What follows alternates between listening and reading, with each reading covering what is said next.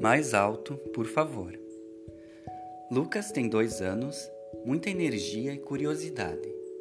Gosta de subir em lugares altos, como cadeiras, mesas, o colo das profs, a bobina de madeira e as escadas. Ele não tem medo, mas o professor um pouco de medo que ele caia. Às vezes, quando Lucas está na escada da casa da árvore e estamos ao lado cuidando, ele nos empurra para longe como se quisesse dizer: Eu já consigo sozinho. A confiança precisa vir de ambos. Cuidar é essencial, mas dando espaço para que a criança vá fazendo seus aprendizados por conta própria.